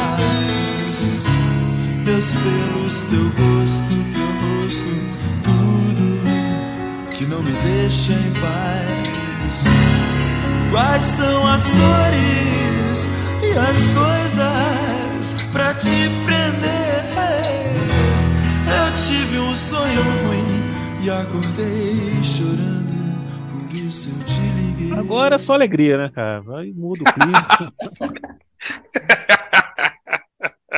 cara, que faixa inacreditável, né? Que coisa bonita. Aqui é o fundo do poço total uma música que surpreendeu todo mundo que escutou na época, né? É, o Baroni conta que a Nana Caymmi se apaixonou, quis gravar, acabou não gravando. O Cazuza se apaixonou, ligou pro Ebert e xingou. O Ebert falou: como é que você, como é que você faz um lado B desse? Esse lado B é meu. Tá? Eu que tinha que ter feito Sabia, essas não. músicas. É. Ele falou Olha isso. aí. E ele vai e grava, né? Quase o segundo no Burguesia. Numa versão daquele jeito do Cazuza no Burguesia, né? Ele, com aquela fragilidade toda, mas com é, alternativas muito bonitas, cara. Eu gosto muito da versão do Cazuza dessa faixa, porque ele coloca ainda mais sofrimento em alguns momentos aqui nas escolhas que ele faz, assim, de, de timbres, de voz, né? De Uhum. subidas e descidas, assim. É, pô, uma letra também impressionante, né? Simples também, assim como os dias, né? No, no que ele fala aqui. Será que você ainda pensa em mim? Não tem nada mais simples do que isso, né? No desespero ali, acordei chorando e te liguei, né? Mas coisas que todo mundo se identifica e com um arranjo muito, muito minimalista que não era o arranjo inicial. Eles tinham um arranjo mais complexo, assim, com o teclado do João Fera participando e tudo mais, mas na hora eles resolveram fazer uma coisa bem minimalista, piano e violão, Uhum. e ficou lindo demais, né, cara? Essa faixa aqui é uma daquelas também que eles vão ter que ser lembrados para sempre por ela, querendo ou não, né? Vão ser É lembrados pra verdade. É verdade. E só, e só acrescentando a, a- se o, o Eu Quis Te Matar ainda está incomodando, né? Aqui em quase o segundo ele se redime, né? Porque é, ele fala que depois ele ama mais, né? Quer dizer, ele, ele odeia, mas ele depois ele ama mais, né? Te odeio por amo quase um segundo, né? Quase um Puxa, isso é lindíssimo, né, cara? O que, que é um segundo, né? Em seguida ele volta a amar, né? Então, é, é, tá, para mim tá. As, as duas escutadas na sequência, é, você redime qualquer pensamento. Ser para uma pessoa que realmente queira reclamar, queira achar aí o, o que meu pai chamava de chifre em cabeça de cavalo. Não, quero achar um negócio aqui para falar mal, beleza. Mas ouvindo as duas em sequência, você redime, né? E de novo com a Mari, você abraça o Herbert e fala: calma, cara, vai ficar tudo bem, não tem problema, tá tudo bem. Todo mundo passou por isso e, e com você não, não haveria de ser diferente, né, Mari? O que, que você acha? Sim, sim, ela é exatamente, ela passa um, ela passa essa, essa, essa tristeza, mas é, é acalentadora ao mesmo tempo, né? A gente é, é, dá arrepia, né? Arrepia no. Quem nunca passou por isso, né? Quem nunca quase odiou por um segundo, depois amou mais, quem nunca, né, acordou de um sonho ruim e quis ligar chorando, assim. É, é muito legal que é uma música totalmente é, biográfica, autobiográfica e, e- e completamente identificável para a maioria da, da- Universal, das pessoas. Universal, universalíssima. E essa simplicidade que a gente fala da letra, que, que simplicidade não significa ser fácil, ser é, menos. Então, toda música, ela, é, é- muito pelo contrário, acho que a simplicidade da letra e o piano é, e o violão e essa coisa só, só traz, traz exatamente tudo que a música precisava, né? O piano é do Charlie Gar Garcia, né? Um, músico argentino, do rock argentino, né? Então aí os Paralamas já, já se aproximando aí des- dessa galera do, do, do rock latino. Isso, bem E é lembrado do Charlie Garcia. né? Talvez a grande balada, assim, grande música romântica, triste do rock nacional, assim. Se, é, se uns dias a música do Felipe falar, ó, se pudesse escolher uma música dos Paralamas, se pudesse escolher uma música é, lenta do rock nacional, acho que talvez quase um segundo é, é essa, assim, de, de, de cabeça, assim, que você fala, nossa, que, que música que diz tudo, e que música que representa Paralamas, eu acho que o Herbert, com toda essa limitação de voz que ele tem aqui, ele passa uma emoção, passa uma sensibilidade, passa é, uma honestidade. Eu acho essa música, essa música é, é- é lindíssima, lindíssima. Tem uma coisa irônica aqui também, que é a frase será que você ainda pensa? É muito irônica, na verdade, né? Será que você ainda pensa em mim? Mas será que você ainda, pelo menos, pensa? Porque me parece assim, para você estar me deixando, você perdeu a razão, né? Não tem uma coisa meio. você- Passa para vocês que a, a intenção das duas Ah. frases é diferente. Já tinha pensado nisso? Não, Não, legal. Será que você pensa mesmo? Será que você está raciocinando, né? Sua Ah. estupidez do Roberto Carlos, né, cara? Sua É. estupidez. Exatamente. É, complementar quase o segundo, eu falei do Cazuza da Nana Macaine, quem também adora, adorou essa música foi o Leone. É, quando ele, até quase um segundo, até ele escutar quase o segundo tocando no rádio, ele e o Ebert não estavam se falando. Desde Ah. a época em que o Ebert roubou a Paula, roubou a Paula Toller, roubou entre aspas, a Paula Toller do Leone, né? Aham. E aí o Leon depois sai do Kid Abelha e tal, então eles eram muito amigos até então, a amizade ficou abalada, mas aí quando ele escutou quase um segundo no rádio, ele não aguentou e foi atrás de um telefone, porque 88 Ah, que maravilha. claro, né? Que Foi maravilha. atrás de um telefone e ligou pro Ebert para dar os parabéns e eles voltaram a se falar e tal, retomaram a amizade, porque ele achou a música tão bonita que ele falou, pô, eu não posso ficar com raiva desse cara. Ah, que legal. Ou Ele tá passando o mesmo falou, que eu passei. é, ou talvez por isso também, né? Solidariedade ali. que a música era bonita, né? Mas talvez se você for querer ser mais maldoso, você pode pensar, ah, tá vendo, né? Como é bom. Viu? agora Tá vem aqui e que vou tá tomar um chopp. vem aqui e vou tomar uma agora. dela, né? Eles passaram até um inimigo em comum, né? É. Essa história é maravilhosa. Mari, dois elefantes.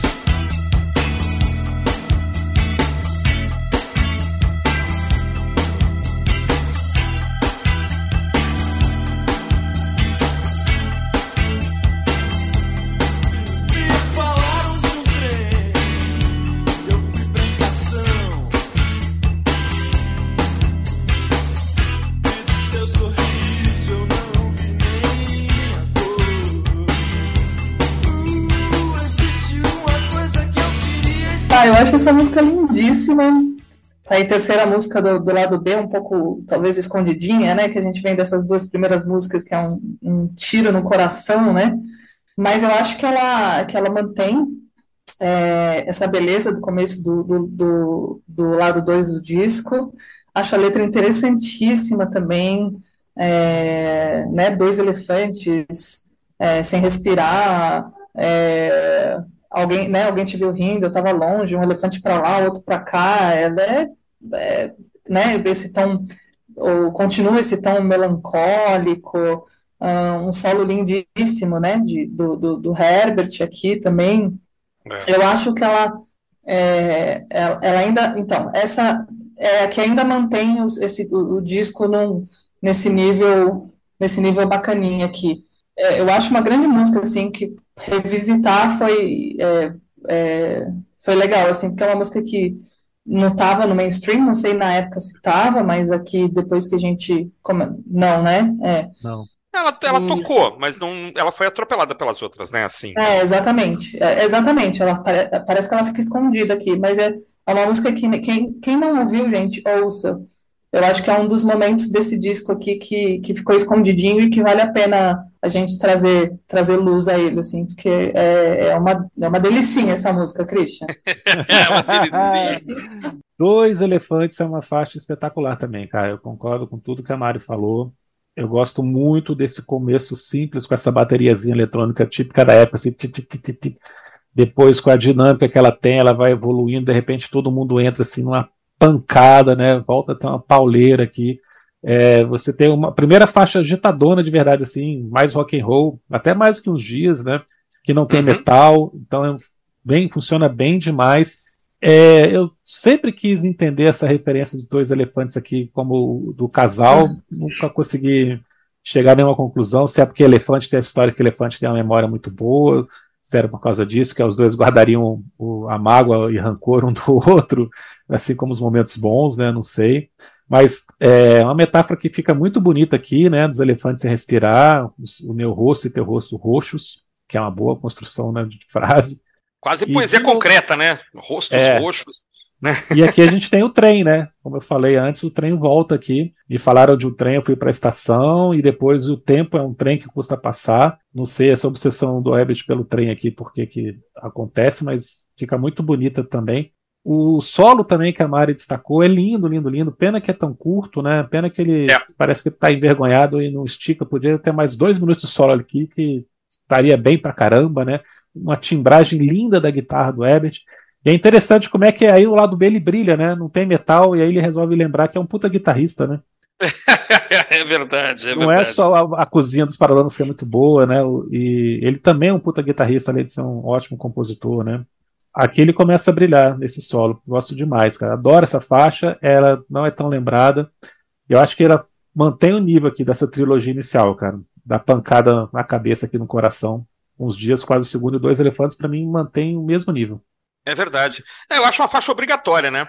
É, assim, ela, ela é. Assim, é o que vocês falaram, eu vou, vou subscrever. A timbragem é maravilhosa, as a, a criação aí meio lúdica, né, dos elefantes é muito legal, né? Uma música que uma criança poderia ouvir e, e achar engraçado, achar bonitinho, mas no entanto ele tá, tá falando de uma coisa pesada, talvez por isso o elefante, né? Porque é um assunto pesado, então usou um animal, né, mais pesadão, mais paquidérmico.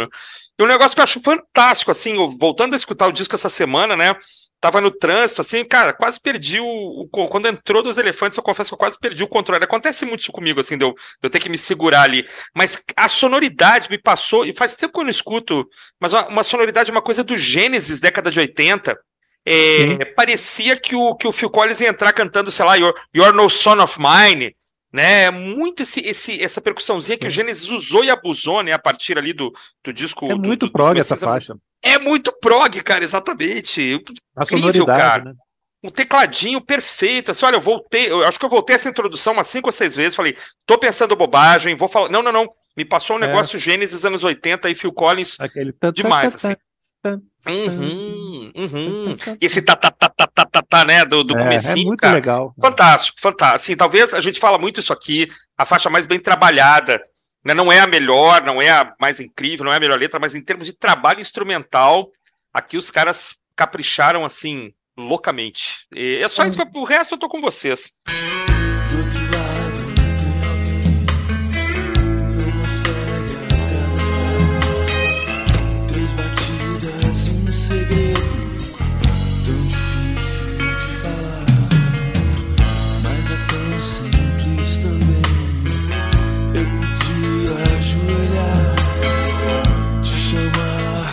toda a força Não ia te acordar Não ia te acordar E aí, quando vem três, aproveitando que eu já estou aqui, é, eu achei a voz do Herbert tão enterrada, tão estranho escutar a música. Parece que a voz. Depois eu li que eles tiveram um problema com as fitas, Sim. que as fitas É. estavam estavam se destruindo, e aí as fitas originais nem existem mais, vieram com defeito da Alemanha, sei lá. Tem uma história estranha aí também desses masters, né? Mas assim, eu não ent- entendi a intenção. É uma, a Três não é uma música ruim, né? O refrão é legal, mas ela não se desenvolve, aí pá, entra um solo, ela termina. Não sei, acho que é uma boa ideia, não tão bem trabalhada. Não sei se vocês concordam, Felipe.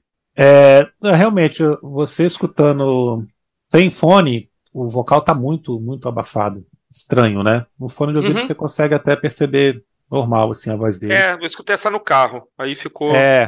Eu, eu escutei também no fone, escutei no carro, escutei um caixinho de som em casa. Uhum. E eu percebi isso também. No fone de ouvido dá para entender melhor. Eu gosto da música, gosto da letra, mas inegável que tem uma queda aqui perto do que estava vindo antes, né? Uhum. Ainda assim, cara, é, esse solo do final me lembrou demais o Tom Verlaine, cara. A timbragem Uhum. do solo é muito television. Lógico, não tem o duelo ali de guitarras e tudo mais, mas depois coloca de novo para escutar só esse finalzinho, pra você ver como ele, ele faz a Vou fazer chamada. É muito Uhum. Ele faz a chamada do solo duas, três vezes assim, né? Ficar ameaçando entrar, ameaçando entrar, ameaçando entrar e entra. E, taranana, e pô, é muito Sim, sim. bonito, cara. Hum, Lembra demais o, o estilo do television do Tom Verlaine, inclusive no timbre. Então, para mim, é, o ponto alto da música é o solo que, novamente, infelizmente, o Herbert encerra antes do que poderia. Podia ter mais um É. minuto solo aí também. É, eu acho que ela, ela mantém o tom melancólico aí do, do lado B, né? Fala de é, essa cama vazia, né? Tuas lembranças, teus sinais não vão me acordar. Eu acho, eu ouvindo, ouvindo ela aqui esses dias, eu também, para mim, ela serviria muito bem para um disco do Herbert, assim, quando eu penso no- na carreira solo do, do, do Herbert Viana, tipo, ele tem é, a carreira solo dele tem um- umas músicas muito boas, mas assim, o resto é, são musiquinhas que tipo, são ok, cumpre a função ali de completar o disco. Não é a que eu, é, é, que eu menos gosto nesse disco, a que eu menos gosto tá para chegar. Mas é isso, cumpre a função de um disco de. Ele podia ter sido um disco de 12 faixas, talvez, né? Teria sido um, um disco mais, acho que mais fechadinho, assim. Mas quem sou eu, né? Para decidir isso. Você tirava três. Eu tirava. Eu tiro. Tá. se fosse tirar duas, aí eu já não É. sei Não, se são, tirava são, três. é, É, são 14 ou 13, dependendo do que você for, for ver. né? é, exatamente. Se eu for tirar uma ou duas, talvez três se, se mantivesse. Salvasse, né? Uhum. Pensar, é, é, é. A, pró- é, a, a próxima não ficaria.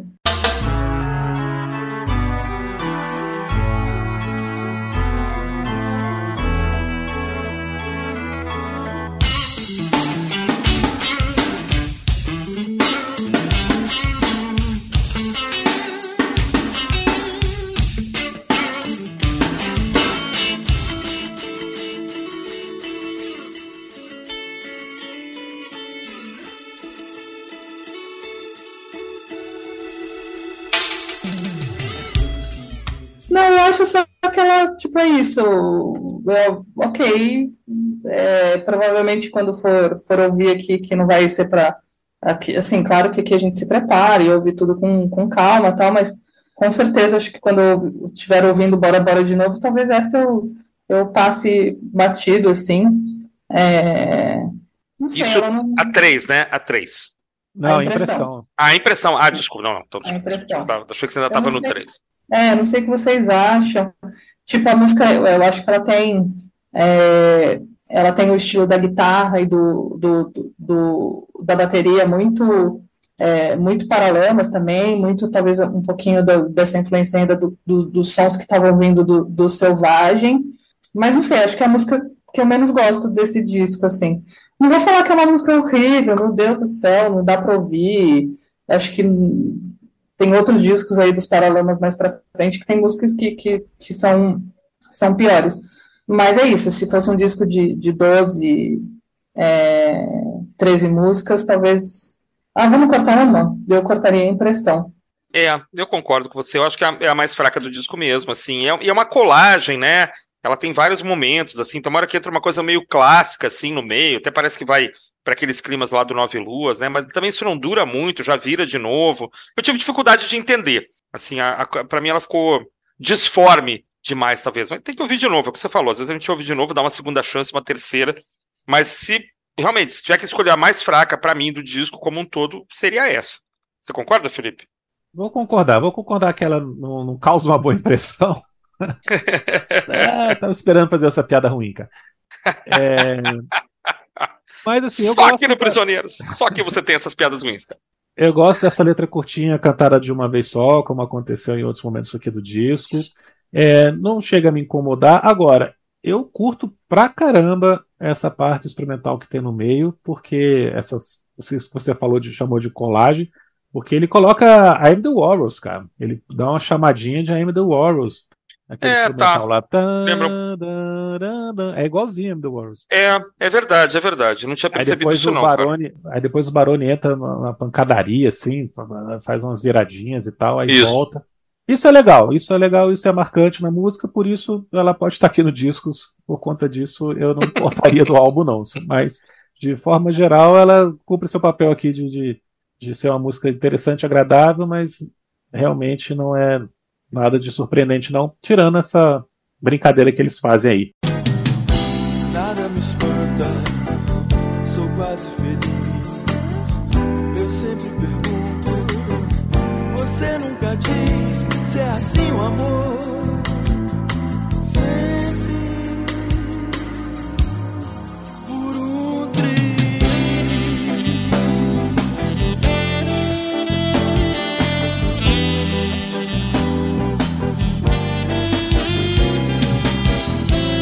Agora, Fundo do Coração, eu acho muito, muito bonita, muito jazzística. Uma balada conduzida de uma forma muito surpreendente até então na carreira dos Paralamas. Depois eles fariam até coisas parecidas Uhum. futuramente. Jorge Israel aqui brilhando, muito bonita a participação dele no sax. É verdade. E explicitamente aqui a influência do filme, no- do, do Coppola, novamente, como a gente já falou, né? No título aqui, O Fundo do Coração. O que, que vocês acham? Mari, Mari? É, eu gosto dela também, tipo, ah, eu acho que ela fecha bem essa questão desse conceito melancólico do, do disco, você falou essa essa coisa meio jazzista aí, o sax dá, dá esse toque é, gostoso, É, não é uma, para mim, assim, não é uma grande canção, mas também não é uma canção descartável, assim, acho que, por isso que eu falei, é, é, não sei se três ficaria de, de fora, mas eu acho que não dá para deixar o fundo, de coração de, o fundo do coração de fora, assim, acho que é, não vamos fazer essa brincadeira mais, né? De tentar cortar a música de disco, não. não. Promete não fazer mais. Não, não fazemos mais. A gente deixa a música meia boca ali, não tem problema. A gente fala, é meia boca, tudo bem, a gente pula o, o, ovo uma vez só. Mas é isso, né? A participação do, do, do Jorge Israel aqui dá um toque, um toque diferente. Da, é, parece que até a gente percebe, né? Que não, que não são os músicos contratados para esse disco, né? Fica nítido que é outra pessoa tocando, assim. É, também gosto da, da, da letra. É, essa é uma música curta também, né? Três minutinhos ali, acho que não passa muito disso. Uhum. Acho que ela cumpre, cumpre a função aí de fechar, de fechar o, o, o, disco, esse, esse novo disco aí que é o lado, que é o lado B, assim. É, eu, eu não lembrava dela, né? Eu fui, eu fui agora reescutando ah, o disco para essa nossa pauta, ela não tinha sumido totalmente, né, da minha, do meu, do meu radar. Achei bacana, assim, acho que ela tem essa, uma coisa meio Dan, assim, uma coisa instrumental, lembra um pouquinho, assim, de longe, claro, né? É, mas eu acho que o Herbert faz um belo trabalho aqui, ele, acho que ele canta muito bem essas baladas, acho que aí a fragilidade da voz, a vulnerabilidade, ela, ela é positiva, né? Quando falta alguma coisa, uma nota não chega, ele dá uma driblada ali na, na nota certa, fica legal, assim, fica bacana. Eu acho que o Herbert faz isso muito bem. Eu, assim, agora sabendo que essa faixa fecha o disco normal, né? É, definiu, achei, achei bacana, assim, ele fechou, porque é o lado mais triste mesmo e, e tá faz aqui, né, sentido. né, gravado. É, faz sentido, tá gravado aqui o que ele tava, o que ele tava passando na época, né? Duas coisinhas que eu lembrei. É, o clima de fim de noite, né? De você estar tá ali na, no bar, assim, o garçom já tá querendo te expulsar, colocando a cadeira em cima da mesa e tal. Tem muito disso, né, até no, no, no, jeito que o Jorge toca. E a letra também me passa a sensação de que é um daqueles momentos que eles tiveram de vai e volta ao longo da, de 87, 88, o Herbert e a Paula, né? Que eles relatam que isso aconteceu. A Paula fala sobre isso. As poucas vezes que, a, que ela falou sobre a relação, ela disse que foram dois anos é, de relacionamento mesmo e depois um ano de, de vai e volta. Idas e né? vindas, idas e vindas. Então essa letra me parece um desses momentos aqui, né? Sou quase feliz, sempre me pergunto, você nunca disse se é assim o um amor sempre por um triz. Deixa a luz acesa para tua chegada. Se eu soubesse onde se esconde que nunca aparece, parece que está nessa coisa né, da indecisão ali, se eles vão ficar juntos ou não, né? A letra me passa muito isso, mais do que alguma relação com o filme nesse caso, apesar do título, né? Everything that good, you know it come from the cat. So everything that good, you know it come from the cat.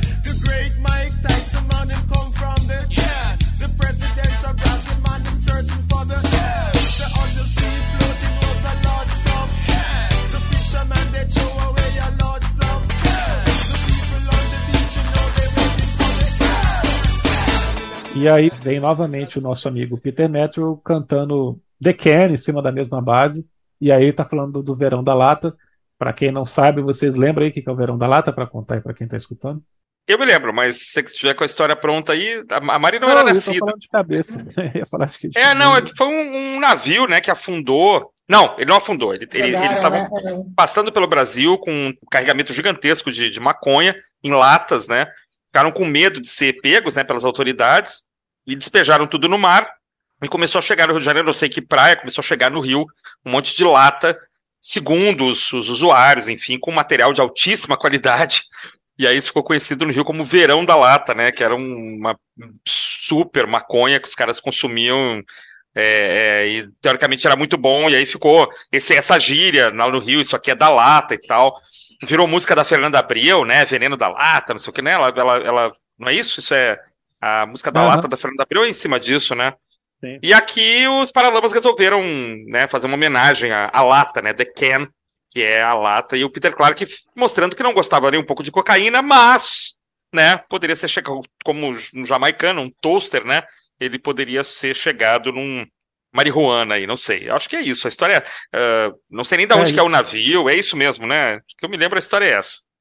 É, só, só reforçar a questão, né, que, que, que, o, que o Baroni fala, que é, que eles estavam né, em busca desse, desse ritmo é, jamaicano tal, mas assim, podia ter ficado num repente só, né? Num...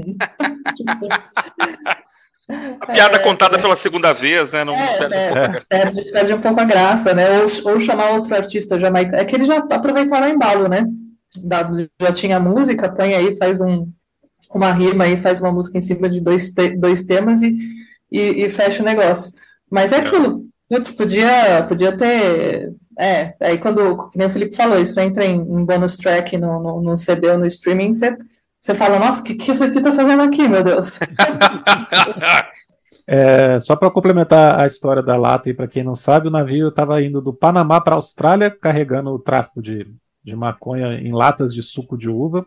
E eram 10 mil latas que foram jogadas no mar e a maré levou para a praia, então a galera se divertiu pra caramba naquele verão de 87 para 88.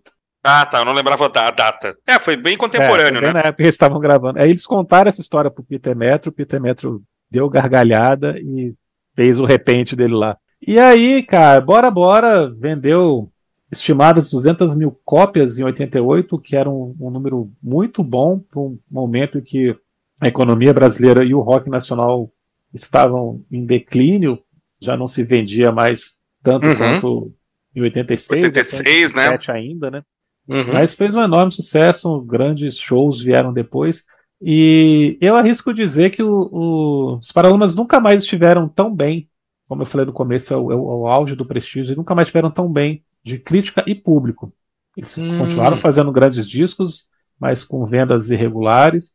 E quando eles venderam bem, também já eram discos mais fáceis, acessíveis. Então acho que eles nunca mais conseguiram reunir crítica e público louvando tanto o trabalho da banda como aqui em Bora Bora. Eu acho que nem no Nove Luas, Felipe, nem no Nove Luas, ou talvez tenha chegado mais perto disso no Nove Luas, não? É, talvez Nove Luas, né? Vendeu bastante, mas assim, não pelos, pelos mesmos motivos, né? Ah, não, com certeza, com certeza. É. É, as, faixas, as faixas que tocaram do Nove Luas são, são as mais populares, assim, né? É, Loiria Bombril e tudo mais, que não é exatamente o que um crítico da Bissa elogiaria, né? Com certeza.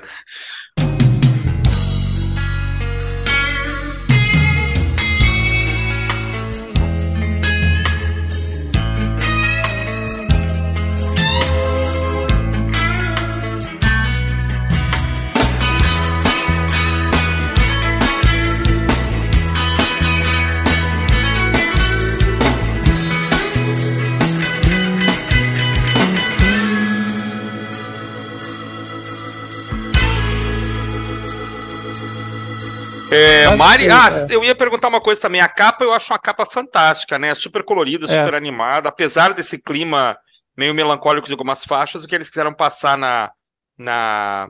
Eu acho, né? Pegando os símbolos aqui, as cores, pelo menos eu não vejo nada irônico, assim, nada para baixo, né? É uma capa, eu não sei de quem é o design, mas é muito, muito bacana. Lembra umas coisas do Elifas Andreato, assim, aquelas coisas da década de 70, né? É, um pouquinho assim, né? Não, não o desenho, mas as cores, a animação e passa uma imagem boa, né? Você, você se anima, né, com, com a capa. Depois você é enganado. No lado 2 você é enganado, né? Mas primeiro você se anima. É, você imagina que vai ver um que é, é festa caribenha, né? De ponta a ponta, né? É, o lado B pensa que é você bêbado já, né? Do fim da festa, assim. Aí você vai curtir só. Sofrendo. Uma capa, uma capa bem diferente do Selvagem, né? Tipo, é que veio, que era uma, uma imagem, né? Um, eu, eu, ela é super destaque com o nome, o nome da, do, do, disco muito maior que, né, que, que, que, todo o resto ali. Eu acho ela super combina, assim, com Bora Bora mesmo, assim. E essa questão, só falando aí a questão de que talvez eles nunca mais tenham feito um disco é, tão aclamado, assim, é, é primeiro que, que é isso, né? Acho que o rock nacional ele entra numa num momento diferente, né? Não vou nem falar de decadência aí, porque eu acho que são momentos diferentes, que nem hoje a gente está num momento diferente. Uhum. E, e, mas, mas eu vejo Paralamas dali para frente como, como ainda um grande hitmaker, assim, de, de, de grandes, de grandes singles, né? De grandes é, músicas. É, aí você tira de, de cada disco aí duas, três grandes músicas, assim, é, com certeza. E, cara, é um mérito, assim, para uma banda de tanto tempo continuar produzindo ainda. A gente vê tantas bandas é, tocando música só de, de 30, 40 anos atrás e, e, e, e, os Paralamas vindo sempre com, com coisa nova. É, isso, é, isso é um baita mérito. Mas é um mercado diferente, né? Os, é, nos anos 90, isso, tipo, o que o Felipe falou, ah, não, não sei se a, se a crítica da, daquela época elogiaria, né, Lourinha Bobril, é, uma brasileira, né, são conceitos diferentes, é, mas eu acho que eles conseguiram ir, ir, ir, se adaptando, assim, depois veio toda a questão do, do, do, do acidente, eles conseguiram é. continuar produzindo, isso é impressionante, assim, continuar é. fazendo né, é, eu acho que é, que é que eles são assim um, uma referência mesmo para mim ainda hoje assim uma referência de, de grande banda então é isso aí, meus amigos, minhas amigas. Estivemos aqui em mais um sábado, é, falando dessa vez sobre um grande disco da banda Paralamas do Sucesso, essa imensa banda brasileira. É que se você, porventura, não conhece, precisa conhecer, precisa correr atrás. Esse é um belo disco, Bora Bora, que está completando né, inacreditáveis 35 anos. Parece que foi ontem que a gente escutou esse disco, mas o tempo passa e é isso aí. É, eu estive com meu amigo Felipe, minha amiga Mari né, que fez a sua estreia aqui com louvor aqui no nosso, no nosso podcast, vai voltar mais vezes, podem, podem esperar. É, e eu não posso deixar de falar para você dar uma conferida no primeiro lançamento né, do, dos, dos Prisioneiros é, em e-book, parceria do Felipe, minha, está lá na Amazon, o livro 20 álbuns de rock dos anos 50, em que a gente pega 20 discos que ajudaram a moldar, né, a formar o que a gente conhece como rock and roll e damos uma esquadrinhada nesses discos, na carreira desses artistas. Um livro de leitura fácil, rápida, custa menos que um café expresso. Então dê um pulo lá na, na Amazon e procure lá, você vai encontrar e depois mande cartas para a gente aí comentando. É, Mari, mais uma vez, muito obrigado. Fale aí da sua, das, das suas redes sociais, onde, onde as pessoas podem te encontrar. E volte sempre. Felipe, boa noite, valeu. Mari. Gente, eu que agradeço novamente Realmente, foi um prazer estar aqui, foi um prazer falar desse disco, adorei a escolha mesmo, amo Paralamas, é, aí são, estão entre as minhas, minhas bandas prediletas nacional aí, é, é, depende muito do tempo, né, eu tenho Titãs, Ira, Paralamas e Nenhum de Nós aí como minhas bandas prediletas, mas Paralamas tem sempre um cantinho no meu coração, que foi junto com os Titãs uma das primeiras bandas que eu que eu me apaixonei. Obrigada, obrigada mesmo. É, se o pessoal quiser me seguir, tá, eu tô lá no Instagram como Mari Casé, com Z. É, eu posto lá quando eu participo do Pitadas do Sal, é, sempre compartilho lá com o pessoal, e, e, e, aí o pessoal consegue acompanhar mais ou menos aí um, um pouquinho do que, do que a Mariana aqui. Obrigada por, por lembrarem de mim aí para esse, esse episódio. Mari, muito obrigado. Valeu demais, eu adorei o episódio, foi um ótimo papo, a gente nem sentiu passar esse tempo aqui da gravação, divertidíssimo. Você vai voltar, com certeza vamos te convidar novamente. Christian, um abração e para quem nos escutou até aqui, muito obrigado. Sábado que vem nós estamos de volta.